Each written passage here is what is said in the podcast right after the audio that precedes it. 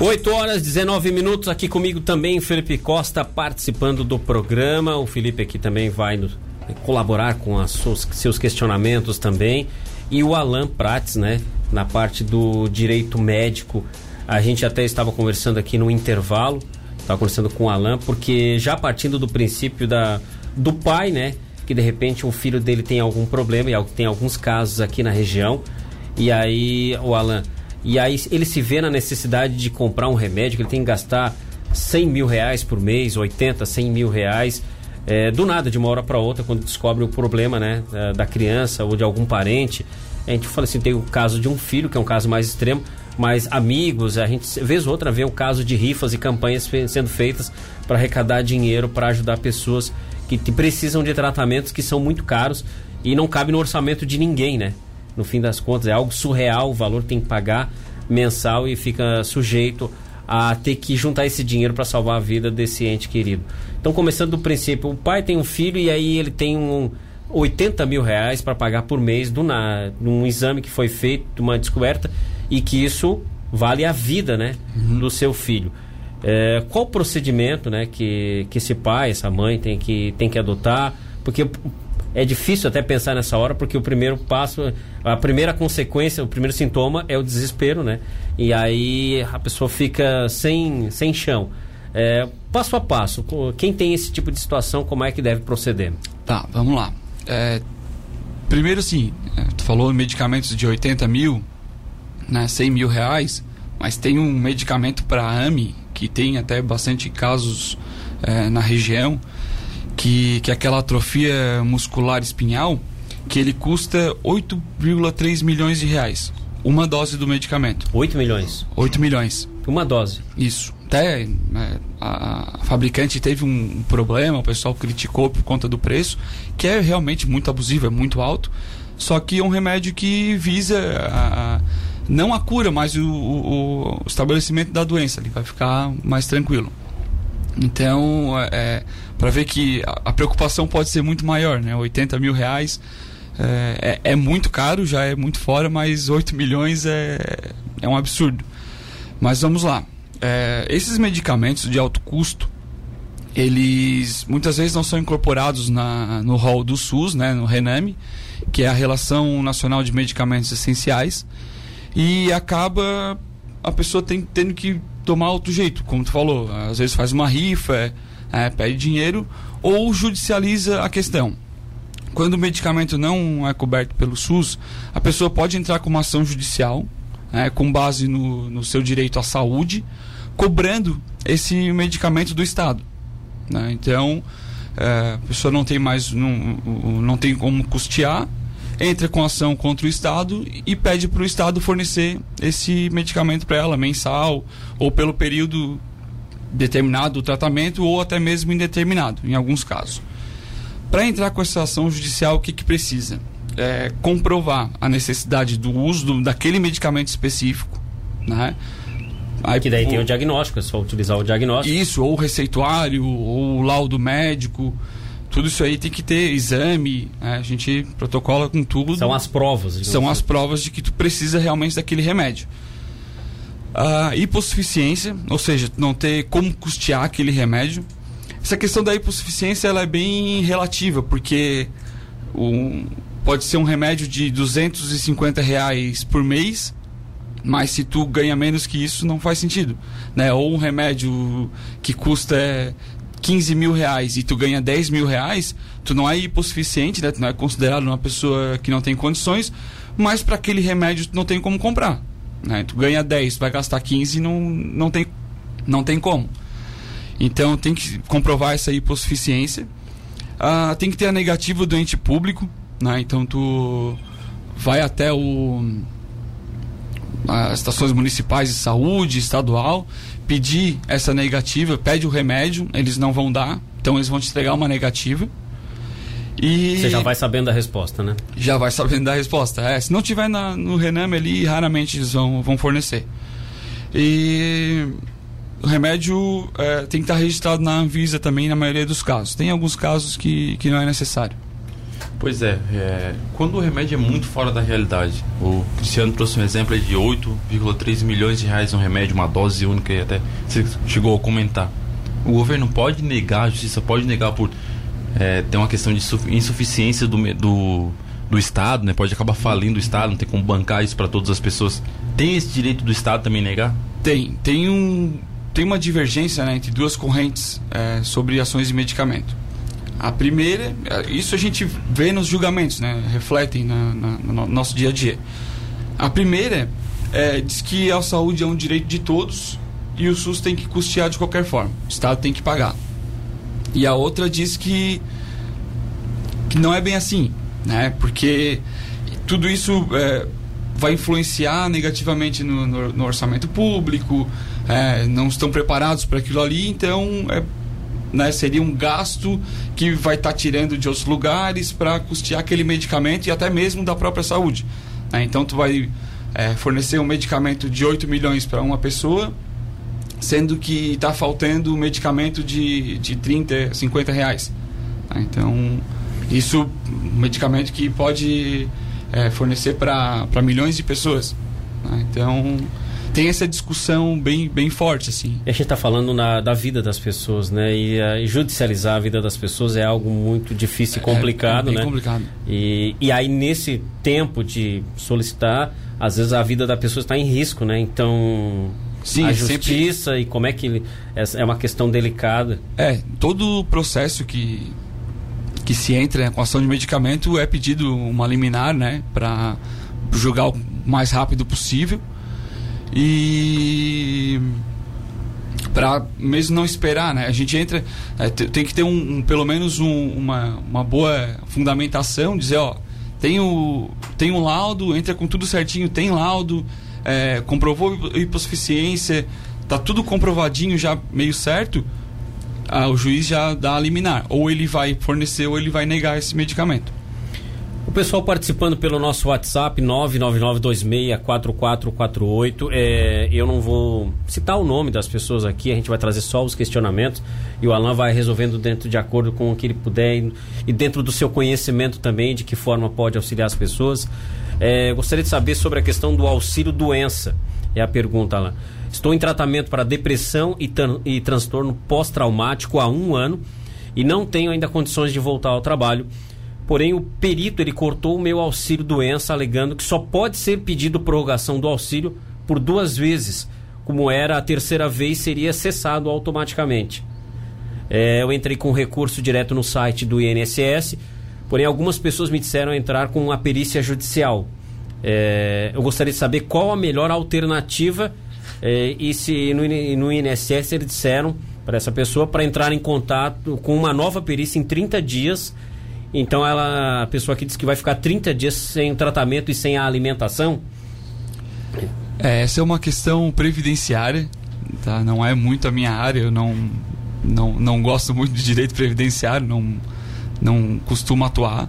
É, mas com pouco que eu conheço, nesse caso dela, eu acredito que ela teria que fazer essa nova perícia em 30 dias e com base na negativa, eu não, não lembro se ela tem uma uma negativa anterior, mas já com a negativa do, da continuidade do, tra do tratamento, do, do, do, do, benefício dela, ela pode sim entrar com uma, uma ação judicial e, e tentar fazer essa perícia judicial mesmo. É o que ela diz aqui que para o ponto de vista do perito, seis meses é o suficiente para o tratamento.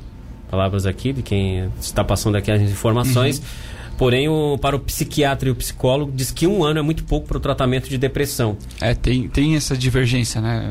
Porque os peritos do INSS estão é, lá trabalhando para o INSS, de certa forma, né?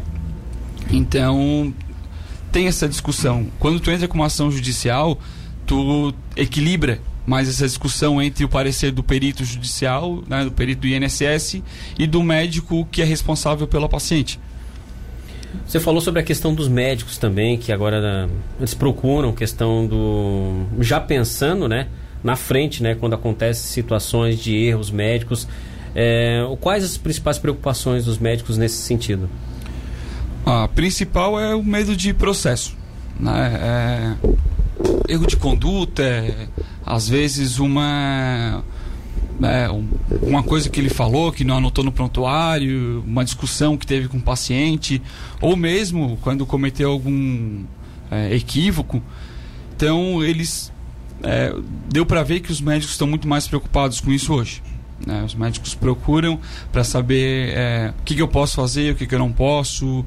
E tem que sempre que orientar, né? Como é que é a relação médico-paciente, que isso é primordial para toda relação é, é, harmônica entre os médicos e os pacientes. Né? A relação entre eles é, tem estudos que dizem que evitam até 80, 90% dos processos. Essa uma boa relação entre médico e paciente. E e tem e eles buscam saber, né, como é que está sendo os julgamentos, valores, seguro de responsabilidade médica. Tudo isso aí é importante, é, principalmente para os médicos novos, né, pessoal que está se formando e é, a faculdade até ensina alguma coisa sobre isso, mas é muito pouco. Né, assim como toda toda faculdade, né, não, não é, ensina a teoria, mas na prática é um pouquinho diferente. Então eles procuram bastante para saber como proceder, o que fazer, o que anotar no prontuário, o que não anotar, o que, que pode ser feito. É, é, bem, bem interessante. Assim. Alan, eu puxei alguns dados aqui, na verdade até não é aqui de Santa Catarina, é do estado de São Paulo, lá do é, Conselho Regional de Medicina de São Paulo, mas tem um dado que me chamou a atenção. A negligência, imperícia e imprudência é a motivação de 60% dos processos contra os médicos. É, por que tão alto?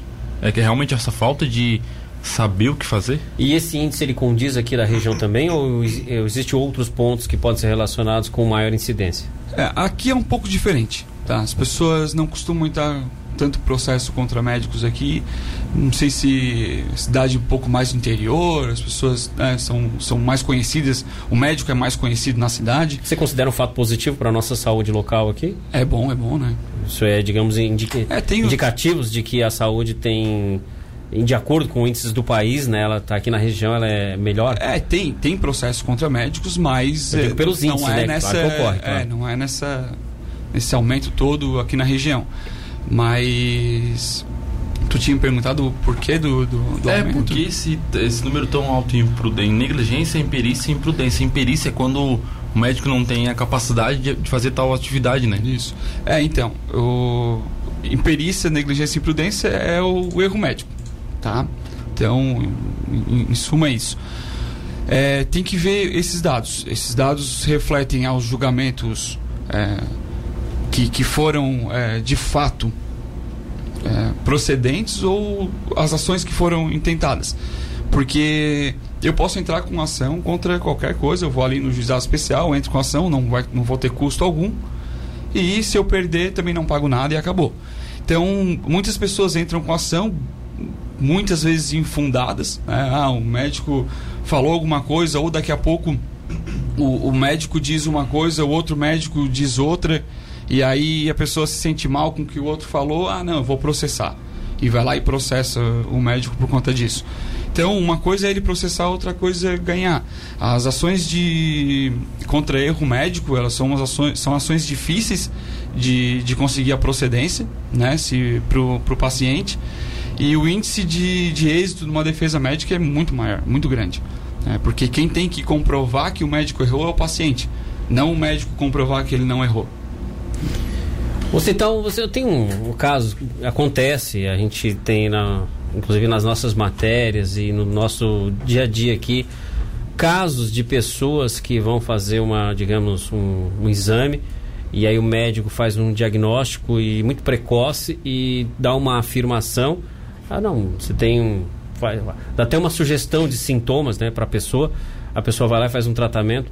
E por não ter feito, de repente, por causa do médico, um, de repente, para averiguar mais a fundo aquele problema de saúde que a pessoa teve, ou investigar de uma maneira melhor, depois se descobre que a pessoa tem uma doença mais grave e isso, de, por vezes, tem pessoas até, até questão do câncer.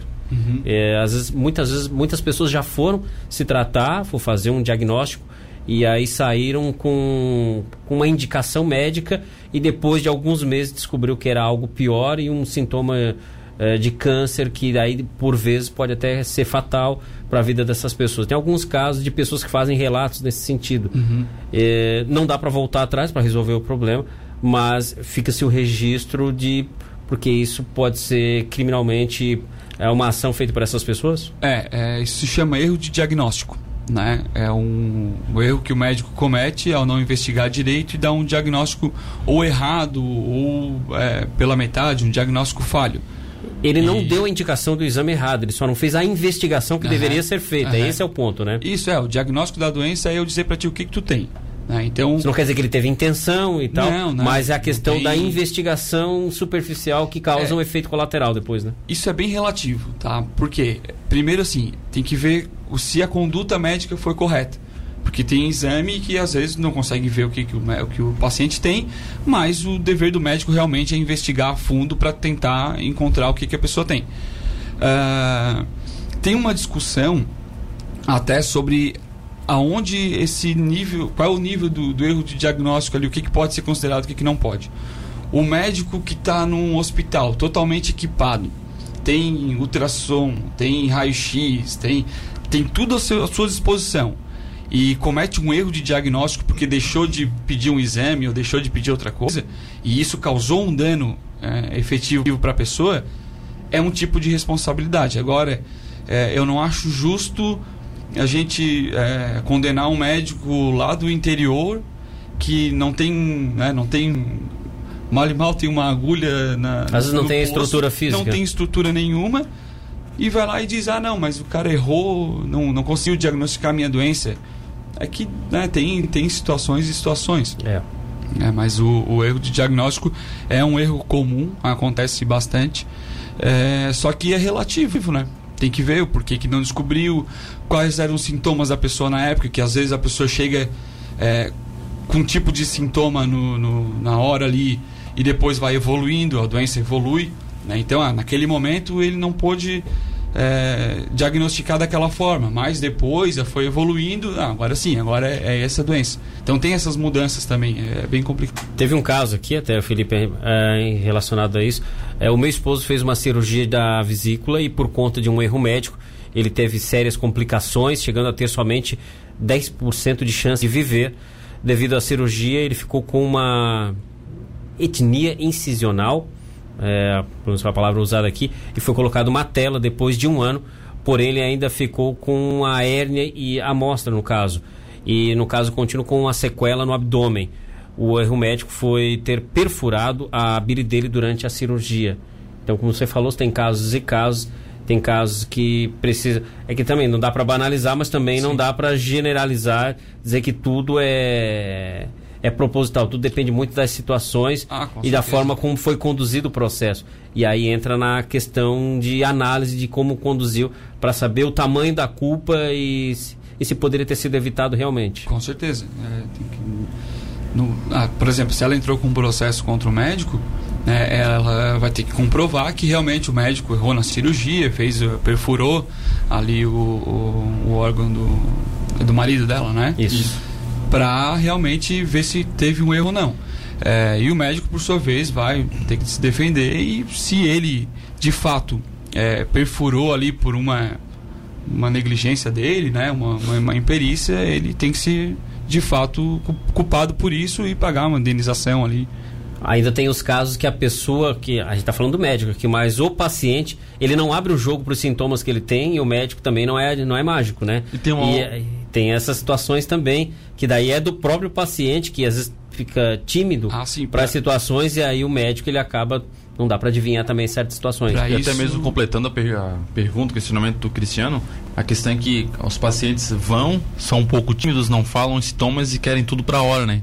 Não aguarda, ah, tem que aguardar duas horas e vão embora. Ah, tem, então, assim, tem, tem essa questão, tem a negligência do médico, mas tem a negligência do próprio paciente. Ele tem que aguardar lá, tem que esperar, seja o tempo que for. É, para isso é importante um, um prontuário bem feito, né?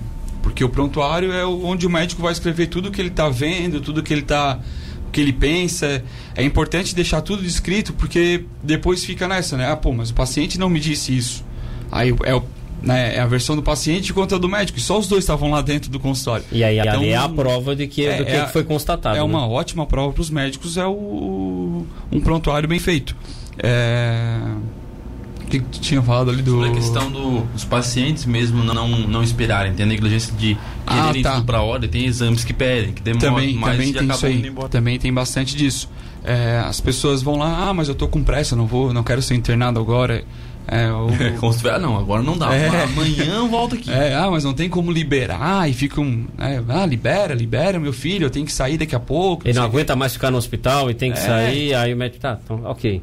É, Tem uma hora, É, tem o- uma hora que o médico também. O ideal, Que é, a pessoa o ideal tá- é não liberar, mas se a pessoa, né, Mas ninguém vai manter ninguém à força, não, né? não pode, Então, né, nem, é, nem tem pode. isso também. O paciente tem total autonomia. Mas o médico dá toda a ciência que ó, você está co- consciente disso, a turma até tem assinatura de um termo né, de responsabilidade, isso, né? É importante esse termo.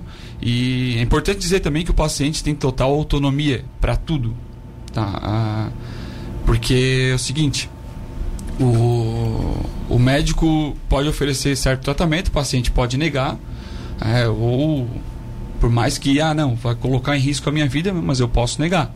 É, o corpo é meu, eu tenho autonomia sobre o meu corpo e eu realmente posso negar é, tratamento, eu posso negar, por exemplo, ah, eu tenho, tem um termo que se eu chegar infartando no hospital, eu não quero que me, que me ressuscite ou me. Então, eu posso fazer isso aí também, eu tenho autonomia total. Importante deixar isso bem claro para os pacientes, para saberem, né? Para eles saberem que eles também têm direitos é, dentro do hospital, dentro de uma clínica. Olha só, eu queria agradecer a participação do Alan Prats. A gente tinha portabilidade de planos de saúde, quer dar uma pincelada nesse assunto também, porque tem letrinhas miúdas e porcentagem de exames que as pessoas às vezes se confundem. Só para a gente finalizar sobre esse assunto, tem. Plano de saúde é importante é, ler bem o contrato, Até as letras miúdas. as letras miúdas também, é, porque dependendo do plano de saúde tem algumas particularidades. Tem a, a, a lei de planos de saúde, né, que regulamenta o- os planos de saúde nacionais. Só que tem é uma, é uma relação contratual, né? Então tem alguns juízes, inclusive, que quando isso vai para a esfera judicial, ah não, é, tá escrito no contrato, tu assinou, então se não tiver em desconformidade com a lei, né, tu, tu consentiu, então tá tudo certo. E essa questão da portabilidade tem alguns uns requisitos ali para fazer a portabilidade, né? Se eu não me engano, agora é de cabeça, é, mais de dois anos no plano, né? E tu solicitar, tem que estar pagando para pedir essa portabilidade para poder passar para outro ali no, no site da da ANS, se eu não me engano, tem os requisitos tudo certinho, é bem explicativo os protocolos, tudo que tem que fazer para fazer a portabilidade ou qualquer outra coisa do plano de saúde. É, Assim, ó, eu sei que o tempo está estourado aqui, mas eu não tinha como não fazer essa pergunta. Quando a gente vai fazer um exame médico e a gente é atendido duas horas depois do horário marcado, isso tem alguma consequência que, mediante esse. Porque, de certa forma. É, eu acho É, sobretudo é um uma falta consulta é às 9, ser atendida às 11, ao meio-dia, eu acho uma falta de respeito. É, a princípio, não seria um mero aborrecimento, né? não, não vai entrar com uma ação com dano moral contra isso, porque é um aborrecimento. E também é, tu pode sair, né? ah, eu não quero mais, eu vou embora, que é o que eu já fiz algumas vezes. Eu já fiquei esperando, ah, não, acho que extrapolou.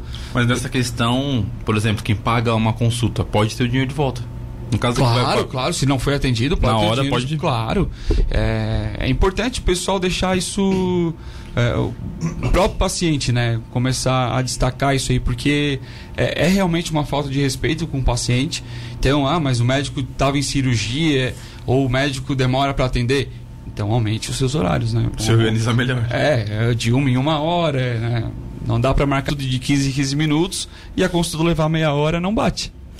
Alan, obrigado pela participação aqui.